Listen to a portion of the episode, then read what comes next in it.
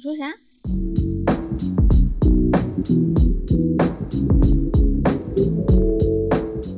？Hello，大家好，欢迎收听离心心利比多，多我是毕仔。我是十一，这个月呢，马上就到我们结婚一周年的日子了。耶，大家众所周知哈，嗯，离心利比多是一档养成类的节目，是不是？就是我们从一开始开播是在热恋期，过了几期呢是矛盾期，然后又大概过了半年呢，我们决定结婚了。嗯然后结婚之后，我们去台湾什么也也都在给大家就是同步，可能每周会聊一聊，哎，最近在干嘛之类的。就相当于我们的听众是在见证我们这一路走来的路，是的，就是在养成我们。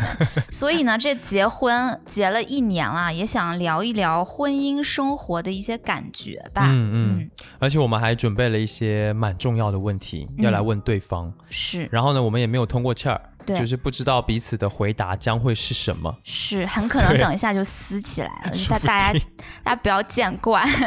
对，嗯，那在节目开始之前呢，想要先感谢本期的赞助品牌、嗯。小雨伞保险经纪，耶，对，，非常的感谢小雨伞哈。嗯，这个说到保险，其实我们在这个婚姻生活的过程当中，就遇到了一个大难题，是什么呢？就是大人课。就大人课这个事情啊，它包含很多的内容，嗯比如说婚礼怎么办，医疗的一些情况，要不要买车、买房、置业，对吧？要不要生孩子？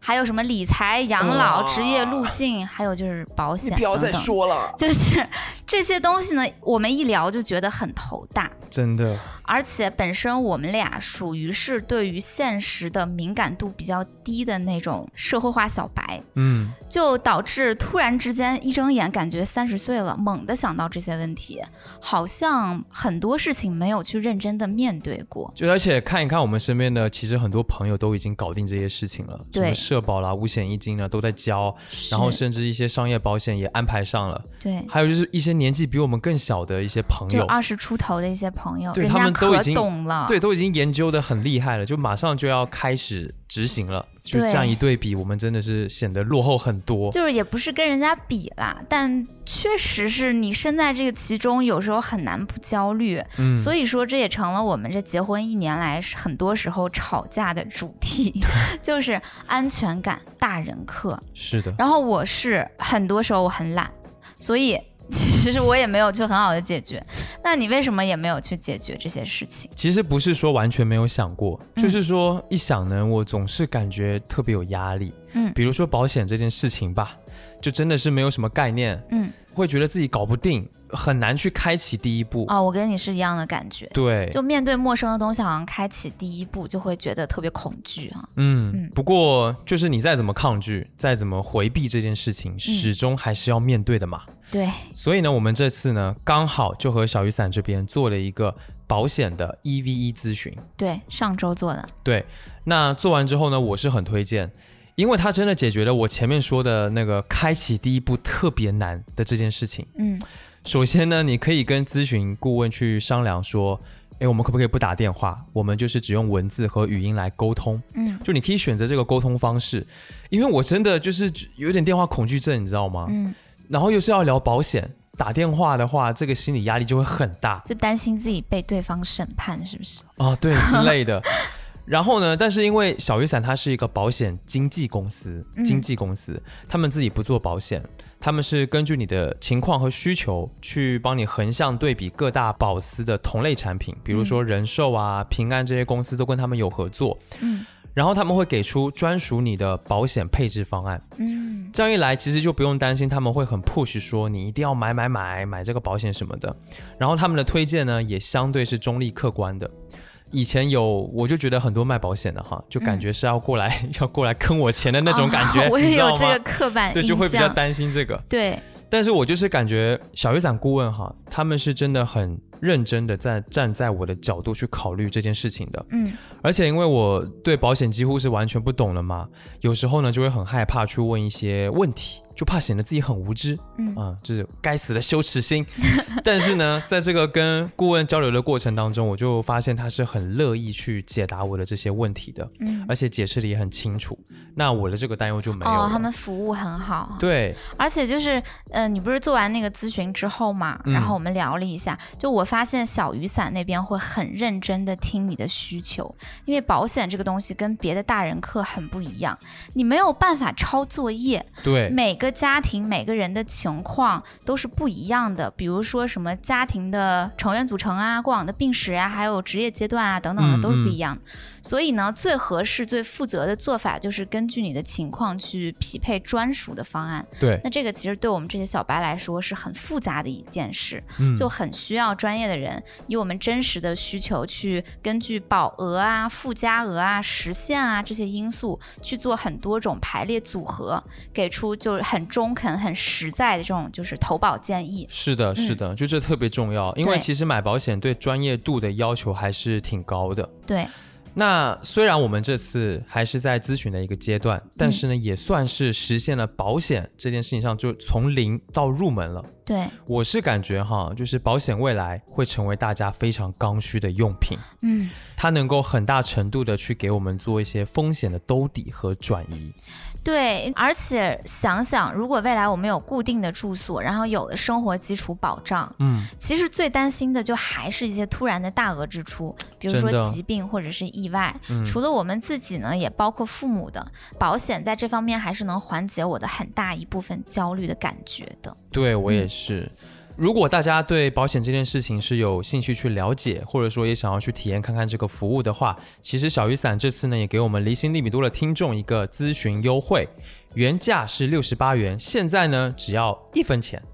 一分钱就相当于是不要钱了吧？对，只要一分钱呢，你就可以有一个一对一的专属咨询服务。嗯，那现在呢，你就可以到本期节目的 show notes 点开这个一分钱保险咨询的链接，就可以享受这个优惠啦。真的很希望这次能对我们的一些听众朋友有帮助。嗯，另外，他们除了做咨询和方案定制以外，已经买过保险的朋友们，他也可以给你们做保单分析，还有理赔协助什么的。对好啦，那就让我们正式开始今天的节目吧。，OK。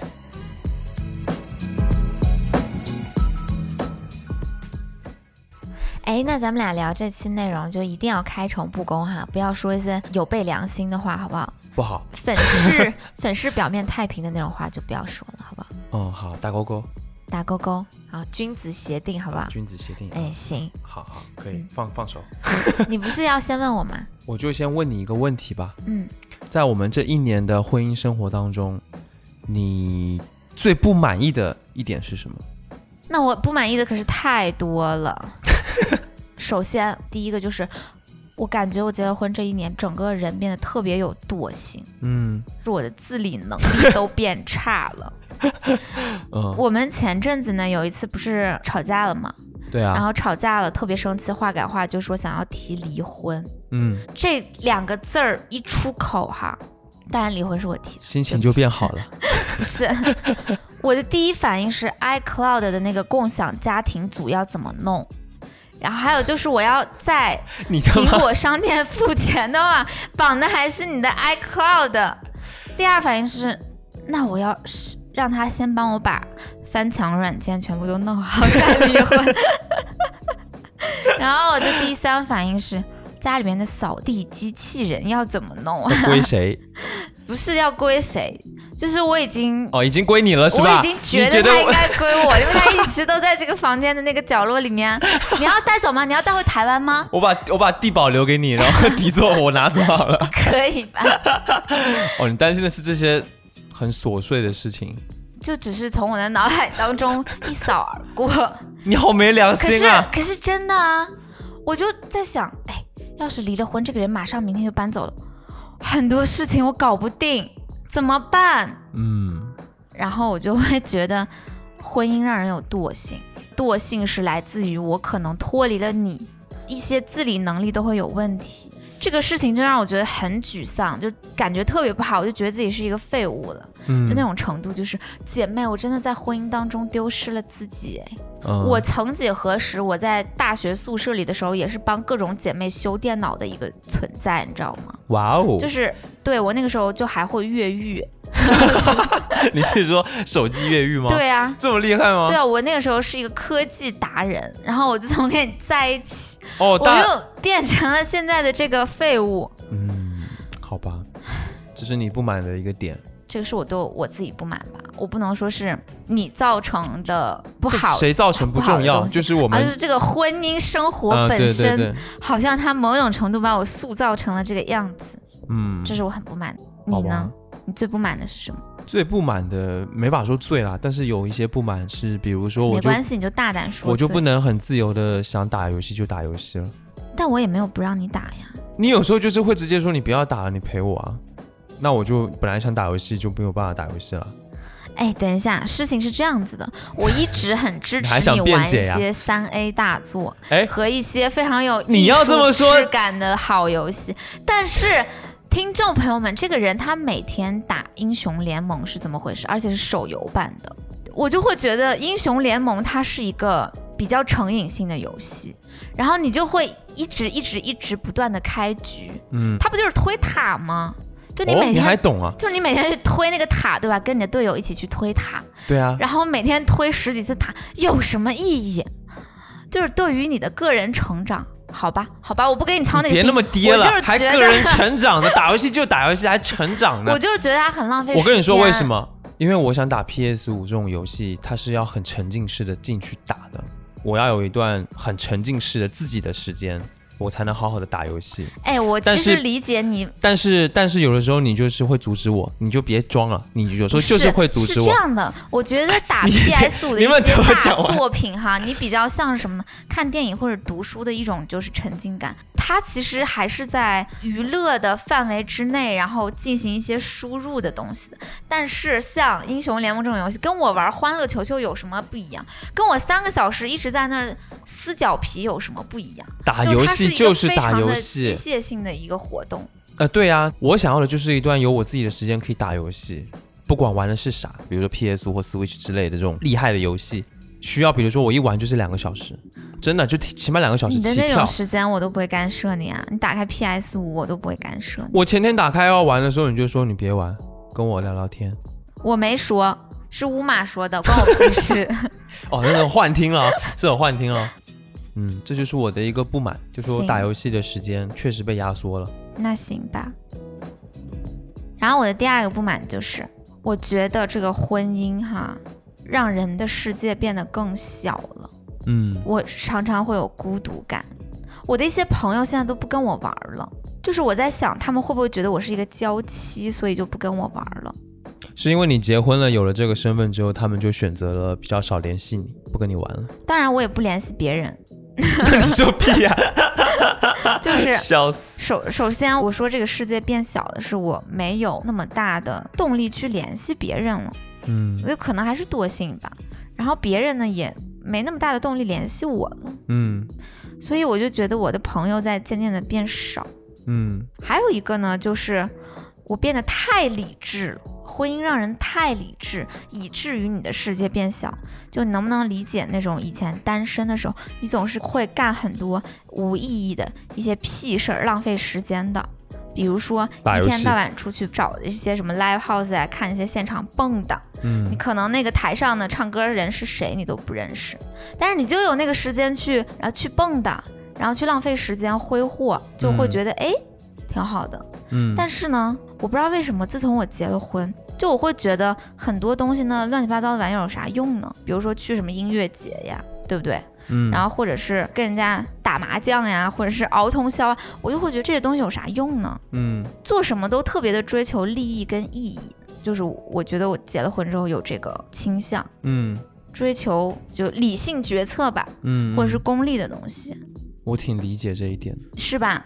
对，因为你有时候呢，太理性主义的话，有一些意外的世界你是无法获得的。嗯就像以前我们的世界很大，总是浪费时间乱挥霍，哎，可能就突然之间会交到一个莫名其妙的有意思的朋友，嗯或，者哎，突然之间就会发生一件特别奇怪的一些事情，我觉得这个我有同感。就是好像我们对婚姻的期待是变成说，我们处在这个关系当中，以前那些事情就没有意义去做了。我们要做的是符合我们对婚姻期待的事情，比如说什么一起变好啦，然后什么要去赚钱养家啦，对，要一起变好这四个字，我想插死我自己。这四个字就是我每天脑子里都是跟那个跑马灯一样，一起变好，一起变好，共同成长，共同成长。今天有没有进步呢？本身它是挺好的愿望，可是嗯这四个字就很很枷锁。你有没有觉得，包括说刚刚你说世界变小了，然后你的朋友变少了，嗯，全都是因为这四个字的关系。就是你只、啊你只关心在这个婚姻当中，这好像变成一个阶段性的任务，然后你这一阶段你只关注这件事情，因为我会觉得我是个大人了。哦，只有结婚了之后才变成一个大人这种感觉是吗？就好像踏入了大人的世界里面。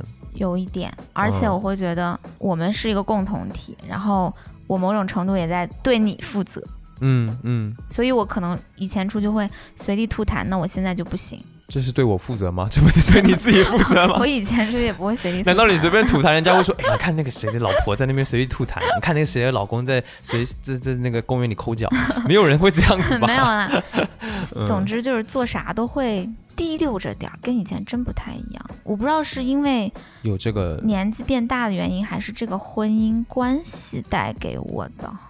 就是说好像结了婚之后就变成咱爸经常说的，你的人生步入了正轨，该干嘛干嘛，对，吧？就是有一种这种概念对吧就？会出现。就是结了婚，为什么我就好像变得特别的懒惰呢？和无聊了呢？就是那种感觉。我觉得确实这个跟人生阶段有关系，就包括我们前面讲很多的那个大人课，嗯，就是变成了我们结了婚之后，我们一起要去面对这些问题，它嗯是一个更重大的事情。嗯，那在这个过程当中，他无形的压力其实就会来，对，然后这个无形的压力又会变成我们又想回避又想懒惰的一个原因吧。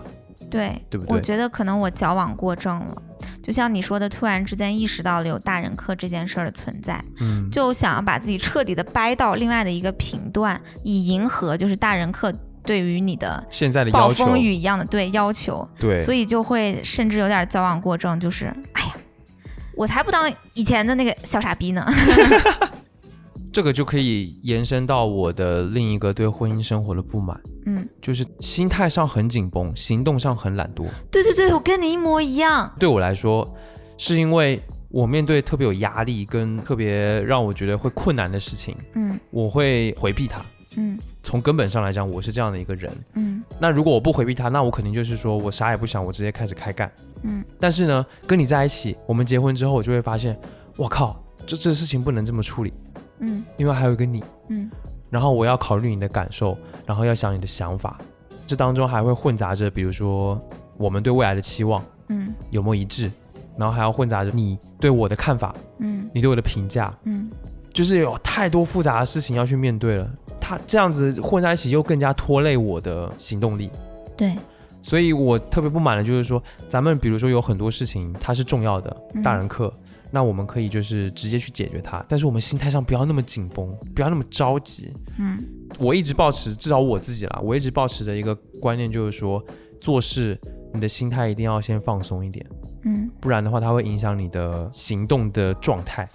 好吧，我觉得这个事情呢，确实我要承认，可能跟我自己焦虑感过多但这也不能怪你，比较大，就就是要怪我的啦。其实就是要怪我，就是我太焦虑了，然后我就是心态上很紧绷。我有时候会把这种心态上面的紧绷跟焦虑传递给你，然后你就会收到、接收到这种信号干扰，你就变得更紧绷。对最要命的行是，动上就很懒散。最要命的是我的状态还不是特别成熟，所以我没有办法很好的接住你的那种焦虑跟你的紧绷，嗯然后来疏导你。反正就是我对处理你的情绪这件事情上，以前或者说在过去的一年当中，我觉得有慢慢的变好，嗯，但是肯定是有一个阶段是特别不好的，特别差的，就是你只要心情一不好，情绪一不好，我就很容易被你感染，嗯然后我自己也会觉得很不舒服，所以我就会又回避，嗯，又回避事情，又回避你。那怎么办呢？那那哎，那你让我怎么办？我也没有办法啊。我觉得就是婚姻当中的一种心态，或者是一种莫名其妙的焦虑、嗯、没有安全感的东西，都都得用具体的事情来解决。我觉得咱们得多聊具体的事情，例如呢？例如要不要生孩子，这是很具体的事情了吧？是，它也是很大的事情了吧？嗯，我觉得我已经几乎啊百分之七十哈做出了我的决定，那就是不生。嗯主要的原因呢，来自于我对自己是没有信心的。没有信心当一个母亲吗？对，就是？我觉得我心里弹性其实还行，但是如果外界稍微发生点啥事儿，我的嗯。焦虑感是比较重的。这个是我的性格，那我觉得我如果我生小孩儿，然后呢他哪儿不舒服，然后我靠我焦虑，教育的事儿要焦虑吧，哦，然后那个对对啊，反正就是很多事情吧，可能就会 搞得我比较焦虑。然后还有一个就是，我觉得我的人生观是觉得人生是比较苦的，嗯，生一个小孩儿是来受罪的，就他会受罪，嗯，嗯，就没有说是哎你好幸福啊，我们把你带到这个世界上，不会的，以后这个小孩可能只会反过来，你当初为什么把我生下来？说这？话。我估计很多人都跟自己父母想过这句话吧。也许吧，嗯，嗯，比如说我父母总是希望我感恩，我就跟他们说，去你妈的！不是，我就说你们应该感恩我。嗯，我在你们两个很无聊的时候，你们两个呢擅自做主把我生了下来，就是为了有一个家里边的家庭成员可供他们玩耍跟消遣，对不对？然后我小的时候呢，又是一个完全不用父母操心的，嗯，就是所有的事情我都超级的乖巧，然后会善解人意，然后会逗他们开心的开心果。哎呀，怎么是这么好的一个小孩儿啊？可是我要承受人世间的苦啊！说实话，我就是这么想的。嗯，那你说吧，自己也会觉得挺苦的，那就不要去再主动的。创造一个生命出来，嗯，这是我的想法了。你呢？首先生不生小孩听我的不算数，对，我想生还是不想生都不重要。对但如果你非要问我的话呢，我也是不太想生。我的理由跟你还是比较像的。我一方面是我怀疑自己的状态跟我自己的能力吧，嗯然后另一方面也是担心你。说实在话，你的身体就是现阶段就不也不适合生。嗯，就是我很担心自己因为生小孩，然后身体变更差，呃，就是有可能承，担不了这个 大任。我会害怕说你很瘦，然后人又小，你要生个小孩，那对你的身体来讲，我觉得是一个太大的负荷。说实话，我很怀疑你有没有办法健康顺利的生。如果要剖腹，如果要怎么样的话，那对你的身体来说都是很大的伤害。对我也所以我觉得就现阶段对你来说也不太合适。嗯，还有一个可能性，你知道吗？是我出于很自私的恐惧的，就是如果我生出来这个小孩，他是一个恶魔怎么办？你说他生出来之后头上长了两个犄角，这样 就是就就我一点粗浅的人生经验哈，我觉得人百分之七十是天生的。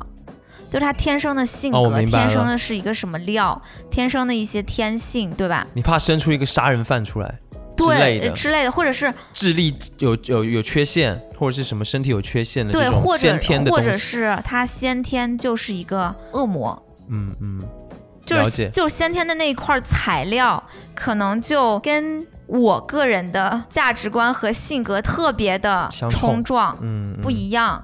万一他是一个不好的孩子，然后我还得去教他，我还得磨他，我还得试图改造，我还得体验这种他者之恶，我还得承受自己的内耗，然后我还得再去修心啊、修身啊，告诉自己不要这样子，然后我就觉得很可怕。哎，这也是我觉得，对吧？嗯你要生下来一个天使是好事情，你也许会获得 double 的人生快感，但是呢，你也同样有很大的几率生出一个恶魔。说难听点，就像是彩票一样。对我常常觉得小孩的这块材料最终怎么样，跟他的原生家庭的一些什么教育啊、教导啊，肯定是有影响的。教育说百分之百啦，肯定是有影响分之百。对，对，但是其实大部分这个人最后是什么样，还是取决于他天生是个什么材料，他的天性。就是我会这么想，那不就是三岁看小，七岁看大吗？有点儿那感觉吧。对吧？就是比较宿命了，或者是说他身体就就是基因啊这种东西来决定的，他这个对，基因他这个生命到底会是长成一个什么样子？可能那个底调是不会变的。不会变。我跟你讲，嗯不会变。我现在想，我小的时候跟我现在的性格有很大的不一样吗？嗯一模一样。是吧？对，而且我小的时候，我的家人都教导我说，哎，要那个开朗，要有礼貌，跟大家就是出去玩嘛，跟大家打招呼。我就不会，我好像从一岁开始有意识开始，我就见到人就怕，就想躲着，就嗯特别的内向，跟嗯恐惧社交。现在也还是对我现在还是，我只有在录播客的时候会放肆一点。假装艺人，但生活中其实我超级社恐，然后我就觉得，嗯，没变。其实，你说我父母把我教育的这么内内向的没有，嗯，天生就是那块料，到现在还是这块料，没变。唉确实，嗯，所以说，我觉得生育这个事情，它更像是一个跟老天爷的一场博彩。精妙，精妙比喻，我觉得我认同。是吧？嗯，那我反正觉得大概率可能深思熟虑之后觉得不不生。但是我觉得有一件事情咱们还是可以做的，嗯，呃，我觉得挺重要的吧，就是我最近也在帮你想，要不要去做一个冻卵。冻卵嗯，就是你可可以决定，了好像。我不知道啊，但是就是说这个事情本身，我觉得会考虑想说可以做的一个原因就是，你现在不是还有百分之三十有可能想生吗？有有没有可能就是还是做一个就是备案就是就是不受我控制的。我就为什么不说百分之一百？就是因为老天爷把我设计的，到这个年纪我就会卵巢异动，你知道吗？嗯，就是你就会有那种就是生育本能，呃我你的理解嘛激，素给你的身体刺激你的，对吗？就让你现在看到小孩儿都有他妈那么一点儿顺眼的感觉呢？怎么甚至 小红书刷到之后都不会觉得讨厌，而是哎，偶尔怎么觉得有点小可爱呢？只要不要再让我地铁上跟火车、飞机上遇到就行了。对，哦，我明白嘛，但是我的意思就是说，你至少先动个卵，然后你后面还有选择的余地。嗯，你不会说到，比如说你过了三十五岁，那可能不太适合生育，或者是生育质量更低了。我也是一样呀，男性的精子，精子。你是不是很喜欢在家折精纸？没事就给我的祖先烧一点，靠，就是男性的精子质量也会下降，女嗯性也一样。嗯，那我们可能就是说有个备案，就是我想的是不想搞那些，就觉得好烦。你看你这还是在逃避嘛？我就是说这个问题咱们可以到时候聊一聊，因为我是觉得你至少动个卵，你还有一个选择余地。你嗯可以选择生或不生，你不会到以后变成说你真的想生了，发现自己但我的基因腿太短，哎，算了吧，我就这不是这你他妈 这件这个事情不重要，OK，好，这个没事。腿短腿也蛮可爱的啊，大家不要就是有身体羞辱感啊，像我一样。对啦，那我的意思就是说，这个是不是也可以考虑一下？嗯，还蛮值得考虑的吧？我觉得你说的对。啊，我们再拉回来这个结婚的事儿哈，婚姻一年，你觉得咱们还有哪些就是关键问题要考虑的呢？我觉得婚姻当中很重要的一块，尤其是我们这个东亚家庭哈，嗯，家庭就是彼此的家庭，对，此我的家人是特别重母要的。这一块，因为这个也是我这一年以来学会的，就是收获蛮大的一个部分吧，嗯，学到蛮多东西的一个点也不，是学到吧，是可能有一些问题我们要或者说适应啊。。呃，对对对对对，比如说，就是其实我们这边东亚传统家庭有很多很多这样子的事情，我们不得不提前想到，对不对？当我们的利益跟我们各自原生家庭的利益发生冲突了，要如何处理？我常常就觉得自己在经历吧，嗯嗯比如说吧，我们的利益是可能过几年要去北京或者是上海，甚至是嗯去台北、去定居，去那边工作生活，因为那边意味着更好的工作环境。但是呢，这是我们的利益。嗯那我父母的利益是希望我留在老家，嗯然后留在他们的身边，也不是说多近吧，但是起码时不时的能吃个饭什么的。嗯因为我是独生女嘛，这是他们的利益。那当我们的利益跟他们的利益发生冲突了，怎么办？其实这个事儿我就自己也挺苦恼的。嗯我肯定希望自己有更好的发展、更好的生活环境、更好的工作环境，对吧？但你也不能说完全放着他们不管，对。包括他们的心情、他们的想法、他们的感受嘛。对，嗯。我就会在最近常常陷入这个困扰吧。那我如果说就 follow my heart 了去选择的话，我肯定会义无反顾的，就是说我哪儿待着开心，哪儿舒服，然后哪儿待着对我好，我就去哪儿，嗯，就还是会稍微有一点这个纠结。这个挺难的。但是对于你来说，其实不太有，我就觉得，我们家的利益就是我爸那边他们的利益跟我们的利益是几乎没有任何冲突的，所以这一点在我们这边就还好。他们就是随便，对啊，就是他们很灵活，然后他们因为他们自己有自己的事情干，他没有抱很大的期望说在我跟他们的关系上有多好，或者是说有多近，嗯也也不能这么说吧，就是说他甚至会希望说不要太紧密。嗯，因为他会觉得他那一代，对对对，类似的，他那一代跟我们这一代的思想他太不一样了，或者说有一些生活上习惯，小到生活习惯，大到人生价值理念，要做的事情都不一样，所以他会觉得说那各自干各自的是最好的。其实我觉得你爸爸其实是已经想明白了。对，可能他所处在的那个社会已经拥有这样比较好一点的，对于父母的这个群体来说的哈，一些好的社会共识了，就是更、怎么讲呢，更自主的吧。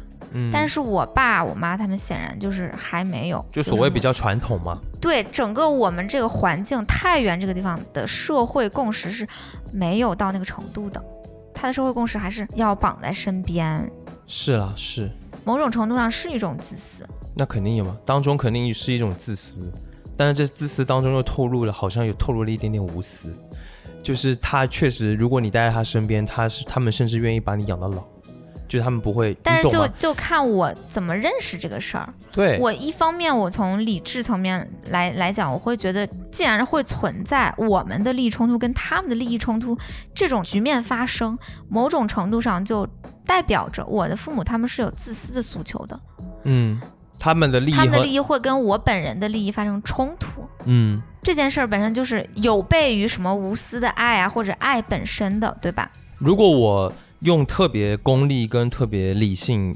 不带感情的角度来看这件事情的话，就是说，先考虑第一点是需不需要跟他们协商谈判。嗯，你先想一想这个事情，就是彼此之间确实有利用价值，可以做利益交换。如果有这个前提的话，那第二步我们可以再来看一看各自的利益是怎么样，然后能不能协商，或者是就谈判嘛，嗯，就像谈生意一样，谈判出一个折中的方案，一个比较和谐的方案，且大家都能够接受的。我觉得你这是一种比较理想的沟通方式了，对因为如果绝对不会对，因为接受这种沟通最要命的就是他们会认为他们是父母比我们大，对，因为这一套模式可能我跟我爸是 OK 的，嗯，但是可能在咱们跟咱我爸父母呃你就父母那边就不太能成立嘛，对我爸是不接受谈判，就是基本就是控制。只想就是希望我们听他的对，这样子。我觉得是这样的情况，我会倾向于说，我能感受到你的无私当中的一种自私。嗯，且我能感受到你是无法跟我们沟通的，因为我们一直在尝试沟通。其实，那实在我已经方法穷尽了，我就不管你了呀。对嘛，就是你尽已经尽力了嘛。对，我的理解就是说，我们还是要以我们这个家庭的利益为最主要核心，不要太受别的牵制。那如果这么想想一遭的话，我觉得我也是，就是对于这个问题啊，就是当我们的利益与我们各自原生家庭利益发生冲突，要如何处理？我觉得我的想法也是以我们的利益为先，嗯就是我们的利益是最大的。嗯，因为我是认为，就不要为别人而活嘛，就这种感觉嘛。对就是你你哪怕你是在委屈自己还是怎么，你始终是在为别人而活。对，就这个过程当中，你哪怕感受到一点委屈了，我总是会因为你佛心来着自己不要为别人而活，一边常常又到那个临门一脚，一个不忍。哎呀，我是觉得还是因为你跟他们关系真的好，因为真的那种情感连接太不是情感，我觉得就是一种惯性，几十年的一种生活惯性的连接是比较紧密的。但你说什么真正的情感，或者大家的了解有多深，或者大家真的彼此很在意对方的感受吗？就是没有。我觉得你这个还是太嘴硬了。我在我看来，我看到的你其实对他们是挺有感情的，你是一个特别就是深情的小孩。那是对我妈还可以，但是对我爸就对你爸那是比较复杂的一种情绪吧，但那都是感情啊，就是说你跟他之间的这个感情还是挺深的，不管是好是坏吧，所以导致你还是会，比如说于心不忍啊，然后觉得特别麻烦呀、是会有一点，但我觉得这个都是我单方面的性格上面的特点。特点特点所呃这个导但它致的嘛。某种程度上哈，如果我们站在第三方来看，它不是事实，嗯，只是代表我这个人很深情。那其实我对一个什么朋友呀，一个猫猫狗狗呀，然后对一个小物件儿呀，我都深情呀，就是只是本人就是一个有点深情、有点矫情这么个人儿。嗯嗯，但是他最终不能怎么样啊。你比如说，我们现在如果说我们真的要去北京还是干啥的，我们就确实决定好了，跟他说了我们的打算了，那就说完了就完了呗。他肯定也会说一句：“哎呀，你们不要啦，这太原多好呀，这边多舒服呀，什么什么什么，这边怎么怎么好啦。”他说完了能怎样吗？他自己其实心里也清楚，我不我不相信他心里不清楚这件事情，他只是有点巨婴在情绪勒索，对 就是这个感觉。对，我觉得这个事可能还好，没有太难解决。下面我再问一个问题哈，嗯。这个问题很重要，就是在我们的共同生活中要追求的共同价值到底是什么？哦，就是你觉得我觉得就是 就是爽啊！不是共同追求吗？不就是爽吗？就是很爽啊！只是我的朋友们，我有一种大费周章放了个屁的感觉。对不起，我太单纯了。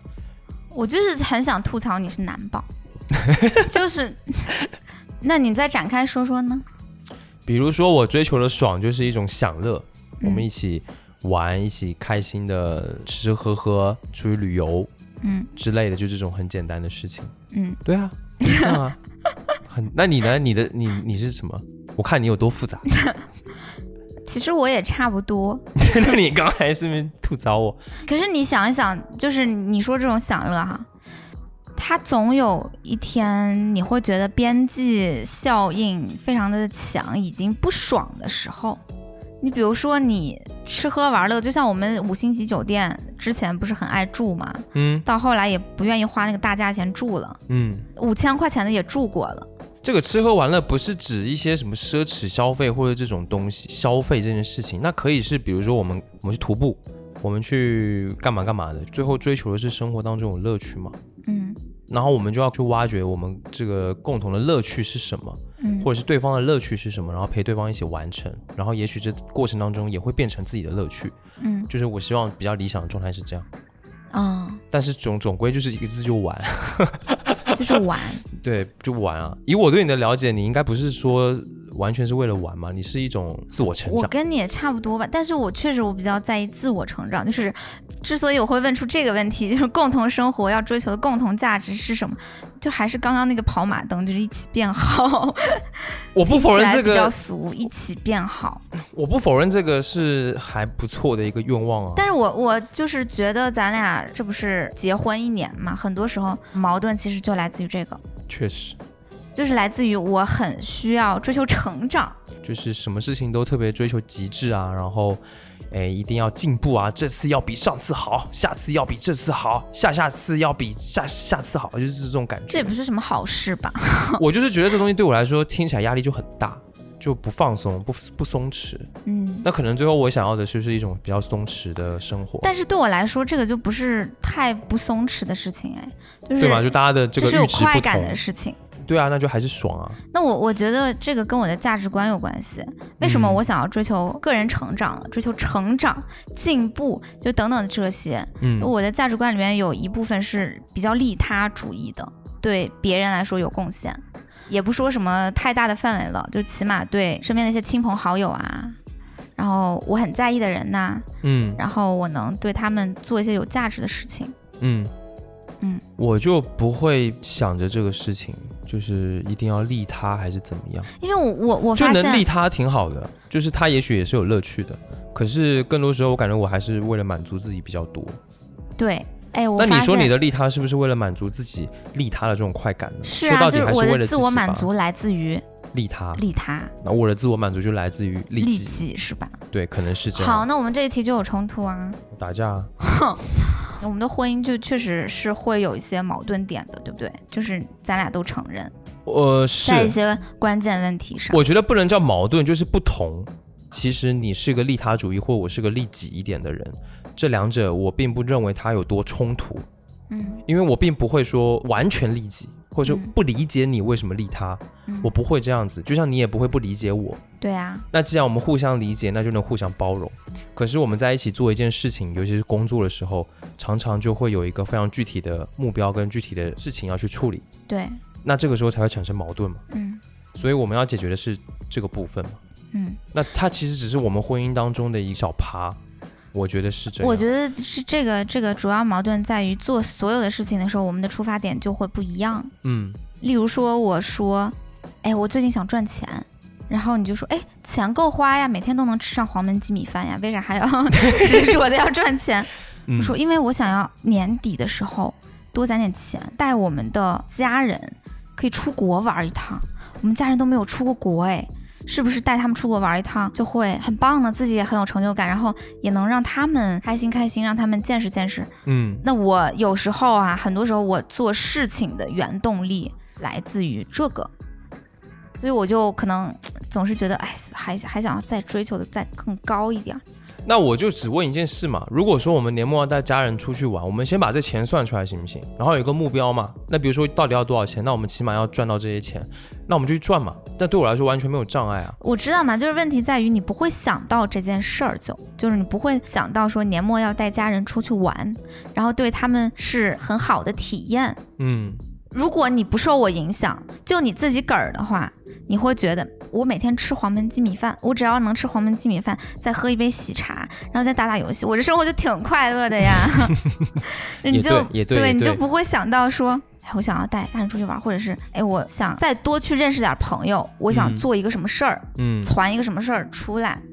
哎，但这个就很有趣啊，因为这一年当中，我觉得我从你这边学到这一点还学的蛮多的，就是我也有发生一些相对应的改变。你是会有点认不同这个价值的，我也是认同的，我不是就刚刚说了嘛，我不是不理解，只能说我以前的价值或者说比较根深蒂固的吧，是比较利己的，嗯。然后利他的事情我可能想的就很少，但是现在开始我肯定也会开始去琢磨这个事情，说哎，那我想想利他的事情，嗯。那从这一点上来看有变化，那我们就还有希望，嗯，就婚还是可以这样先不离，子哦，对不对？本来就是这样子啊。嗯，那你说你婚姻我当中，没有说要离婚，就是说这个矛盾，我觉得是可以，是可以通过时间啊什么稍微改变，有一些转变能解决。我之所以还挺乐观的，对于我们的婚姻，其实就在于我有感受到你认同利他价值的这一部分。嗯，嗯，对吗？好，就好像那个是更大的成就感。但其实这一点对我来说还挺不舒服的。嗯，就你虽然能感觉到我是有认同到你的一些价值观嘛，嗯但是我却没有太从你那边感受到这一点，就你不是很认同利己的。但是这一点当中我没有办法反驳，因为似乎是你站在比较道德制高点的位置上也没。有道德啦。我觉得我没有指责你说利己主义不对，对不对？我没有站在道德制高点指责你。那可能是我自己的一个羞耻或者是感受吧，因为我可能从我的角度上来看，从道德上来看，利他肯定比利己要好。是吗？听众朋友们，你们觉得呢？我觉得，哎，其实 我觉得为是这样啊什么我会有这样，就是你看来可能有点爹味的这种思想，就是我从嗯小很崇拜的人是那个样子的，就是我到现在总是不断的在我的人生路上出现偶像这个东西。嗯比如说我小时候很崇拜 Michael Jackson，他其实就是一个极度利他的人，是他用艺术来传递他的一些观点。传递什么环保，传递什么就是帮助儿童等等的，对吧？嗯然后呢，长大之后这几年我又很喜欢马斯克，嗯 就是马斯克他早就已经赚够了几辈子用的钱，可是他为什么还能过着比较朴实的生活，然后每天工作工作工作到死？他的很多投资的一些项目其实是短期来看是绝对亏的，嗯，甚至中期来看都不是很看好。但是马嗯斯克他就说，如果发现有一些事情是很重要的，那么就算不赚钱也一定要去做。嗯就是我就很喜欢马斯克，我觉得他身上就有那种东西，就是很酷的东西，也没有说多么的奋奋不顾身还是怎么着，但是你就会觉得那个东西酷，嗯嗯，我就觉得我的价值观是追求那种酷的。当然，我肯定是要赚钱，我肯定是要当有钱人。但是如果你成了有钱人之后，更大的那个动力在哪里呢？就是创造更大的价值，给更多的人提供机会。嗯或者创造更大的价值、更大的人类的想象力的那种可能性，然后去做点什么。当然这个是伟人想的事儿哈，但我就是觉得，在我的价值观念当中，这个是挺酷的。那既然我会觉得这个东西酷，我的生活是很希望不要太庸庸碌碌，满足口腹之欲，在这个东西额外之外再有一些追求吧，这种想法。嗯，我认同啊，但是它不是我那么，就是你体会不到是吧？你也不能说体会不到吧崇拜，马斯克吗？或者钢铁侠？都很崇拜啊，就是他们都很厉害啊，然后他们做的事情也造福全人类嘛，就这种我就觉得很厉害。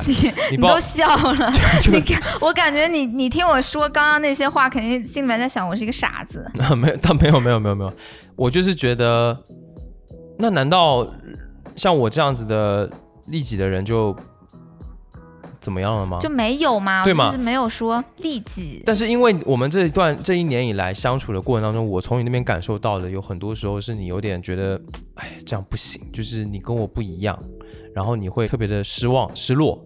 嗯，那我会觉得你有什么好失落的呢？就是只因为我没有跟你一样，就完全什么事都想着造福他人吗？那有的人我就不是圣人啊，我也不是那么伟大的人啊，我就不是啊，我就是个普通的自私鬼。不是，重点在于咱俩现在是绑定了嘛，是吧？那就是刚刚那个问题，还是共同生活，它一定是两个人共同价值会绑得比较紧，所以当共同价值不是很统一的话，就会有一些矛盾。是这样没错，嗯，但是我没关系，就是你知道吗？就是我接受，我 OK，我不会那么难受，可你会很难受。现在的问题是这个，所以所以我也还好，所以为什么我没有很难受？所以为什么我会觉得说我也可以努努力，我也尽量做到一些利他的事情？那可能最小的事情就是多想想家人，比如说去多跟他们吃饭，然后给他们带礼物，或者想到要带他们去哪里玩，或者是怎么样的，嗯，就从一些最小的事情开始做。嗯那可能这些其实是很基本的。我觉得这些事情其实是我以前没注意到，但是我现在想想，它其实很基本，是我以前做的不够好的地方。嗯就我会这么觉得。那我把这些地方就先从小的地方做起来嘛。然后至于大的，比如说，嗯，如何去影响这个社会，或者影响更多的人，那我们可以慢慢的再讨论，再继续嘛。但不会说我有多抗拒这件事情，你明白吗？嗯只是说平常我的一些行为跟我的思维，可能第一时间想的不是这些。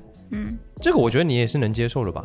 我可以啊。对啊，那就没有什么我要问题啊。是不能接受的话，我们就不会坐在这里了。对啊，所以我觉得这都是在相互接受，不断的嗯相互接受对方。嗯然后呢，下一个问题对我来说也很重要，就是这段关系对你最重要的激励感或者说幸福感是什么？爽啊。没有啦，就这么来说的话，以我的角度来看，就是我能从你那边吸收到很多我认为也挺好的事情，嗯就比如我刚刚说的那一些嘛，变得更利他，想一些利他的事情，那我可能会变得觉得自己是一个哎更道德高尚的人，嗯，或者是更优秀的人之类的。这样哦，嗯，我怎么觉得我像一个老师，好烦。那某种程度上，你确实是我的老师了，但是这是我自我认定的，嗯跟你没有关系。哎，其实我挺烦你把我当老师的。啊好吧，不烦了，不烦了。怎么这么随便啊？到底烦不烦啊？你烦我也能理解啦，因为会感觉我们之间关系不是很平等嘛。对，我觉得你啥都听我的，有时候咋啥都听我的？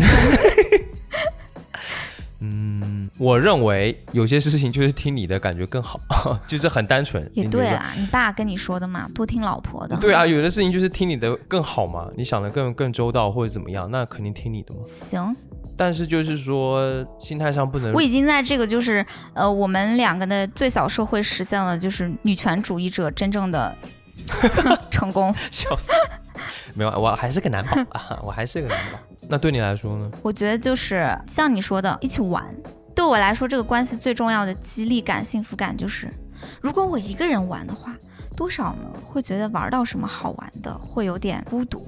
如果两个人一起玩的话呢，而且你们两个在玩这件事情上的统一性又很高，就会很爽。就我觉得你是一个绝佳的玩伴，嗯因为你出门你又能走，超级能走，然然后又不喊累，然后又很能负重前行，就是背一堆东西，还疯狂的能走，工具人，我操！就是 我是头驴吗你养头驴也可以啊。而且身体的那个体育天赋又特别的好，就是去什么下海下海游泳，然后那个上山爬爬树，就啥都能干，就觉得那你养一头强壮一点的驴不就行了吗？强壮一点的，不是，我觉得我们在玩这件事情上就是特别的合适，就是很 match。我觉得在一个是你说的这种互补吧。你比如说我能干一些苦力活，但是你可能比如说你会做一些攻略，做的比我更好，那我们就可以相互配合。对我就是诸葛亮。重点是我们玩的趣味有时候确实能对到一哎，你起。不觉得我们两个在一起玩就是特能玩在一起？是啊，就我没有碰到过一个其他的人跟我这么能玩在一起，比如说我们都喜欢玩，比如说偏文化一点的东西。文化跟自然的。那然后自然景观的，对，那那我还能玩什么？我还能玩一些体育项目，呃，我也喜欢或者是对我们还都喜欢玩一些什么潜水呀，哎这些，对之类就都能玩。嗯，所以我觉得就这这方面确实我们很搭。哎，你知道有一些时刻我就会觉得我们两个很搭，比如说我们去泡温泉的时候。嗯，然后两个人都在泳池跳下去，然后像两条鱼，然后游来游去。嗯，对，就是这种时时候，我就会觉得我们真是天造地设的一对儿，好简单是不，是很愚蠢？好简单的感觉。就是还有就是，咱不是去爬黄山吗？我觉得我们对那个山都有巨大的耐心跟嗯韧性去爬它，嗯，然后两个人都默默无言，只顾调整呼吸节奏，拿着登山杖，很专注的两个人在爬山。对，那种时刻，我也觉得，我操，我们真是这个杨过跟小龙女儿啊！还有就是我们回台湾去九族文化村，我们可以看那些房子的介绍，然后看那个房子是怎么搭的之类的。就这种文化上的，我们可以逛超久。对那可能换成别人，我觉得可能他对这东西兴趣就不大。他就会说走啦走啦，这有什么好看的啊？走啦我们去我们去玩过山车。对，还有一个巨牛逼的，就是你虽然跟我一样哈、都是自然爱好者跟人文爱爱好者，可是你去了商场，那也是不遑多让，就是 十一的逛街，就是你怎么逛街也那么能逛。而且是女装的那种卖场，进去就看看看，哎，这儿摸摸那儿摸摸，就哎这这个挺好看，就爆发出一种巨大的耐心。嗯，就算是逛女装，就算是逛化妆品，我都发现你还挺有兴趣的，好奇吗？就很奇怪，就喜欢这摸摸那儿碰碰。哎，因为我是我是那个什么命心经、啊，我是心经命嘛，哦，你就喜欢漂亮的东西，漂亮的东西都喜欢啊，怪不得、哦，所以我喜欢你啊。救命！对啊，听众朋友们不要被恶心到啊，就是我也无意。我是叫敢于表达自己的爱。嗯，好好 OK，嗯，嗯，谢谢你。对啊，所以就我们就很搭在这方面，哦，真的，嗯，所以日子还能就感觉你还挺爱美的。嗯，对，这这个这个问题哈，这个还是挺统一的，是不是？就是你的答案是爽，我的答案是感觉这关系最大的激励感来自于真的挺能玩在一起。其实我有一个幸福感是挺个人的，就是我能够在这段关系当中逐渐的特别打开自己，去表达自己。嗯有很多话我以前是自己憋在心里的，我也不跟别人讲，哪怕是当时的女朋友什么的，我也不会说。嗯可是，在你面前，我就能够几乎是就完全打开的，嗯或者是什么不正确的话也可以说。嗯，比如说呢？这种话，我觉得还是不要在这边说吧，就反正之类的，就是我特别能放开自己。比如说你喜欢一些 play 是上不得台面的那种 play，你是说一性癖吗动物？世界的，或者是 没有动物世界，好吧，不要乱讲，可不可以？哦可能跟皮革有关。哦，没有啦，就是我会觉得以前从来没有过的这种幸福感，我以前不知道的，嗯，就是在我们的婚姻当中，我才知道哦，原来还可以这样子，然后这样子是特别幸福的，就是你们可以完全做自己。真不错。下一个问题，还有问题啊？哎，这个问题就是男默女泪，嗯，就是你觉得发生怎样的事情会让我们无法再继续下去？我觉得好像除了就是特别原则性底线的问题之外，不太有什么问题会让我们无法继续下去。就是你那边的想法吗？对啊，就你觉得，就是有什么事情发生了，好像除了底线之外的事情都可以讨论一下，不会说就完全就直接就不要继续下去了这样子。哦，对啊，嗯，你呢？我觉得吧，除了底线的那些事情之外，还有一个就是当我主观上感觉到已经失去耐心的时候，哦，就是不愿意再讨论任何问题了的时候。对。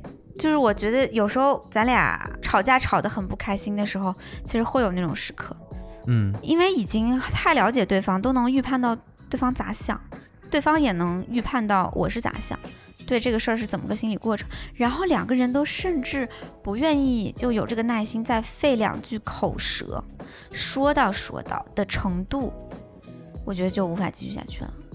那就是两个人还愿不愿意继续沟通嘛？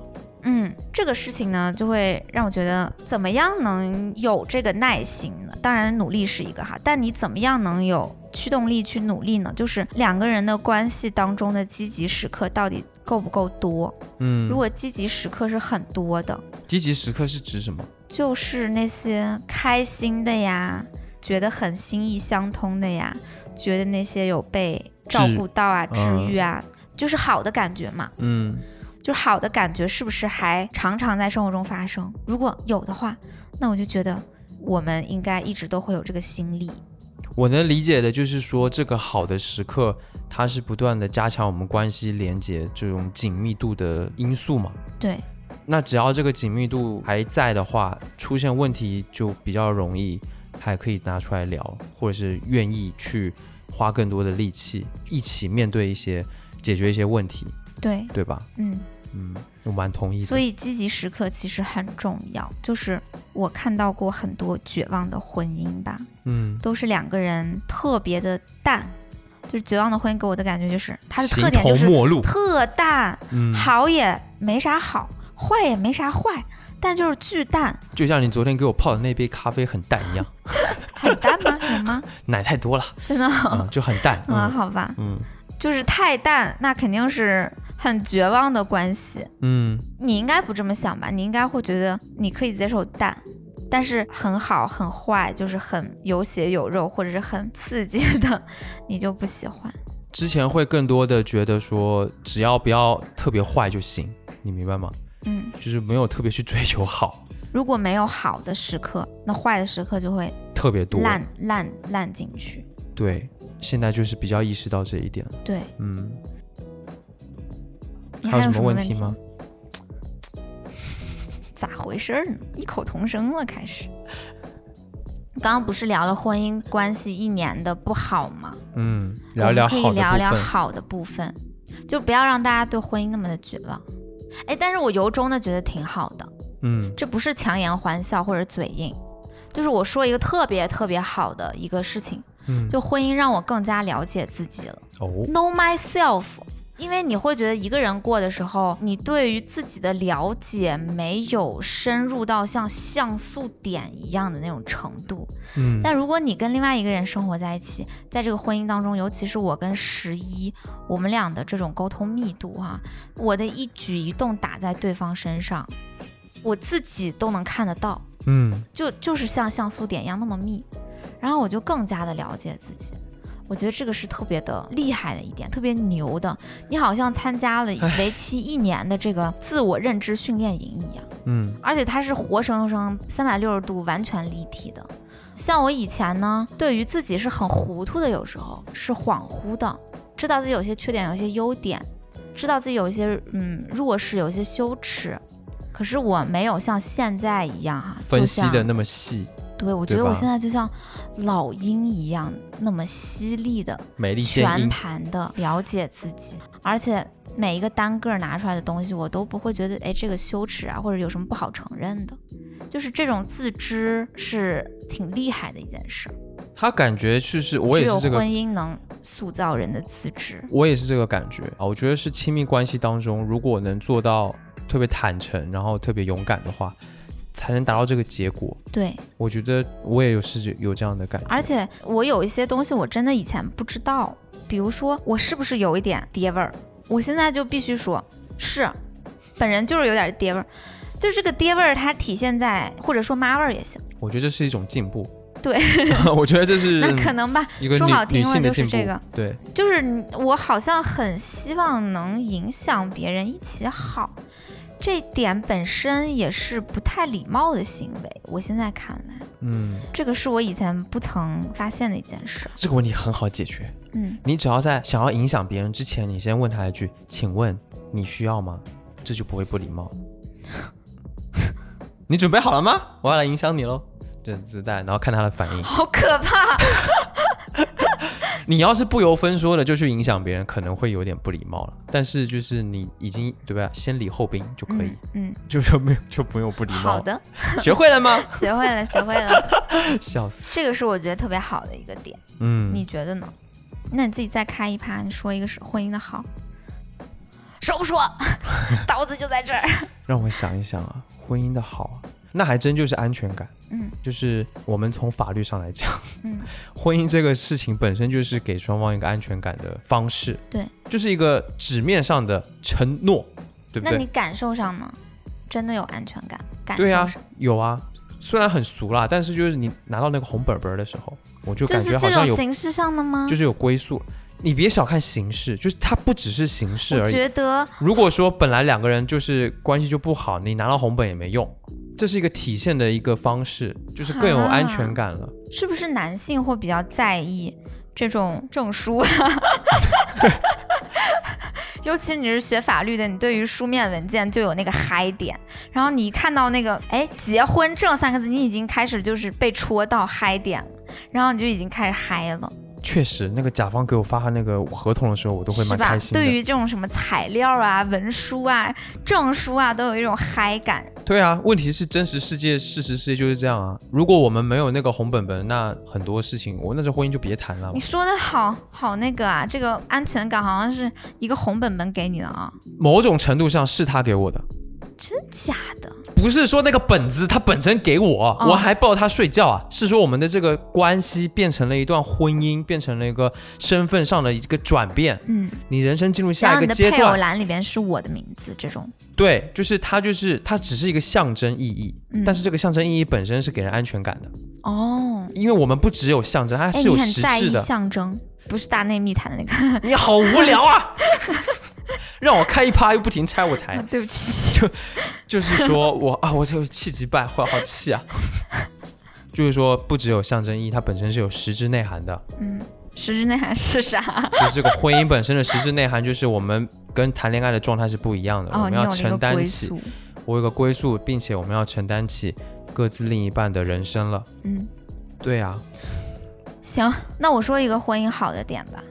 我们要两个好像挤牙膏一样，让前面就肃静自己的那个对于一年婚姻生活的埋怨，然后最后挤牙膏是象征性的要礼貌友好的说一些好处，是不是？哪有？我们开始的时候就已经讲过一些好处了啦，嗯，好吧。对不对？嗯现在总结一下，还有什么好处？我觉得我在情绪上更自由了，有一个地方可以释放，这个嗯很爽。嗯就是说难听一点儿哈，就是难听了说，是找到了一个情绪垃圾桶。但是我也没那么没礼貌，说真把你当一个情绪垃圾桶，肯定不是这样的。但你有一个亲密的人，总归来说，我们的很多内心的压力、烦恼，然后各种想谈谈的一些东西吧，全部都是有一个地方可以去的。嗯，所以在情绪上是真的会更自由、嗯更释放，对不对？嗯那种感觉，其实这种感觉是很爽很爽。因为我在过去可能二十多年的生活当中呢，我试图对我爸妈说我的情绪上面的一些感受，你会发现永远隔着一堵墙，no 就不行，很多嗯东西你就不能说，比如说，哎，我这个早恋了，哎，我我最近我喜欢的男生不理我，你怎么跟你爸妈说？嗯，但这个情绪压力确实很大，或者是你在工来跟我说说，你最近跟谁早恋了？来说说。就是举个例子嘛，或者你在工作当中有什么不开心呀、你怎么跟他说？嗯你爸就会跟你说，你要听领导的，你听老板的，嗯你一定要爱岗敬业。我怎么跟他说？我内心的想法是：操，这个逼班我实在是不想上了，万恶的资本家压榨死我了。我每天九九六，然后我一周只有一天的时间可以休息，是人吗？还我听他的就会给我画饼，然后自己买了奔驰、宝马什么的，然后每天给我们的加班费都不舍得付。我怎么跟我爸说？他能理解现代民营企业的这个打工人的辛酸吗？No，你说的太快了。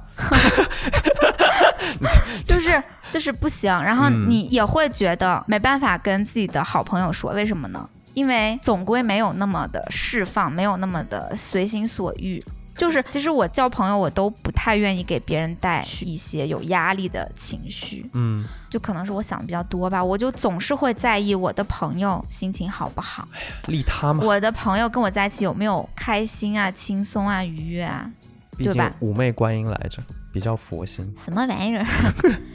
嗯，那我就会觉得确实情绪上不是很放松的。但是婚姻关系是真的会让人情绪较为放松，当然嗯烦恼也会有，烦恼的是婚姻的副产品那些破事儿。嗯，但你就说本身咱们俩之间这个场里边的一些能量都是比较释放的，所以我觉得这个也是挺好的。我觉得这是一个很关键的因素，就是你在这个世界上有了一个真正的、唯一的可以完全百分之百信任的人。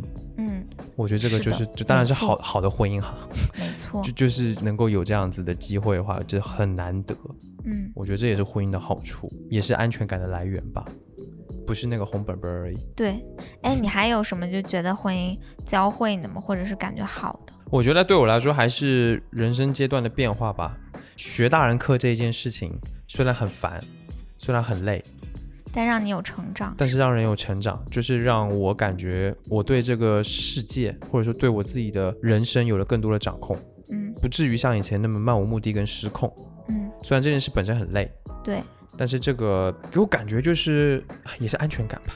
对。我还要再说一个，我觉得婚姻的好处哈，就真的在一些关系面前拥有了一个保护墙，能把我隔离开。嗯比如说我跟我的父母，你好像是一个透明墙一样，就他们在我面前现在也会学会稍微收敛。啊、我在场的话会收敛一些。对，而且我们两个是在共同生活嘛，嗯嗯就比如说我要出去工作吧，哎，我面前是不是就会有一个你这个保护墙？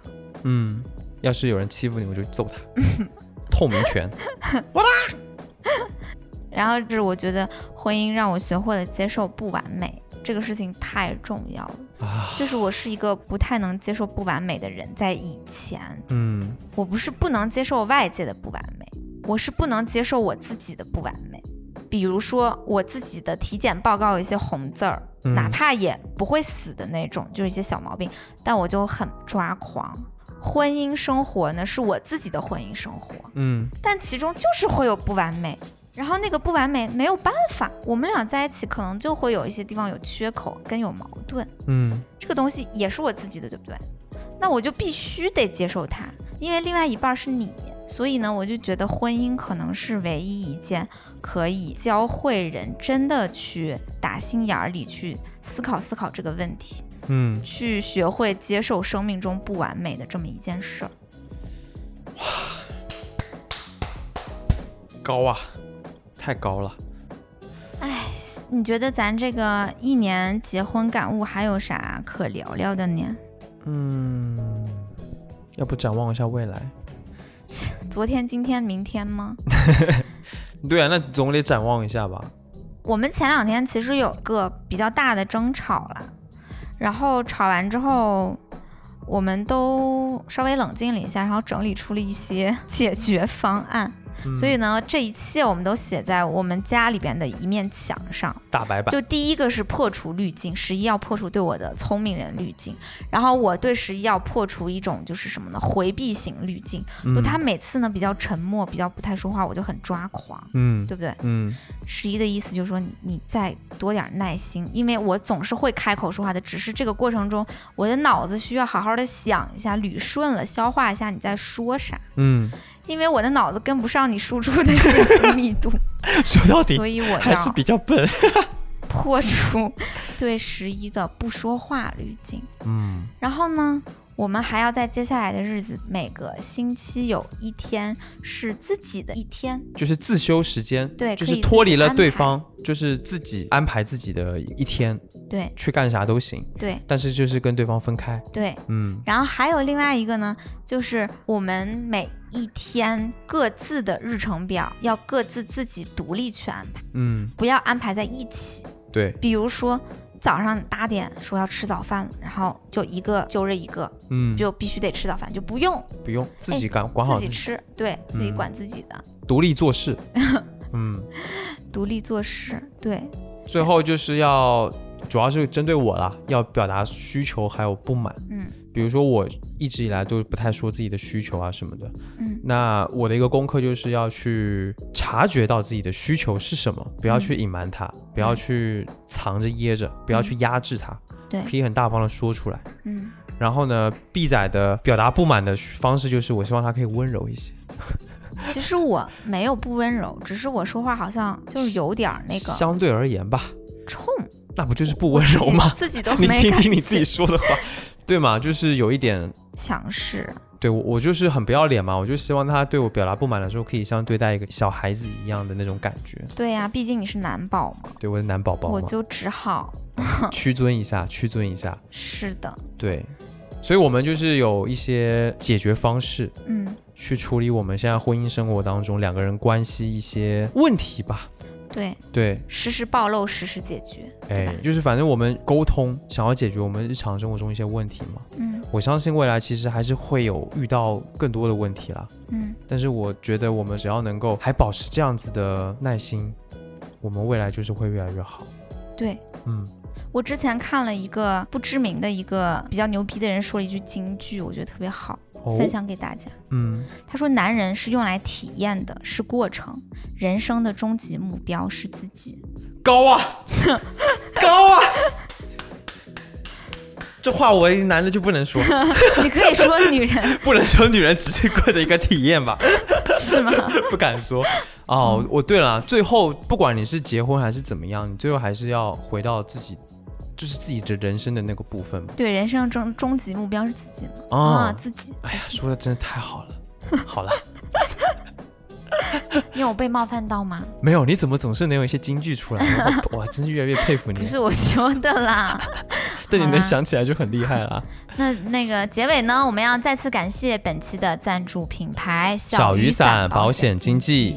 那大家记得可以去 show notes 看，有一个一分钱保险咨询的链接，哎，就可以以一分钱的价格做一次轻松专业的保险咨询啦。对，另外呢，还有一个我觉得对女性听众真的特别重要，嗯就是你只要关注小雨伞的公众号，并且回复“必仔”，哎，回复“必仔”两个字，就可以预约咨询的同时呢，去领取免费一年的女性防癌险，真的。真的。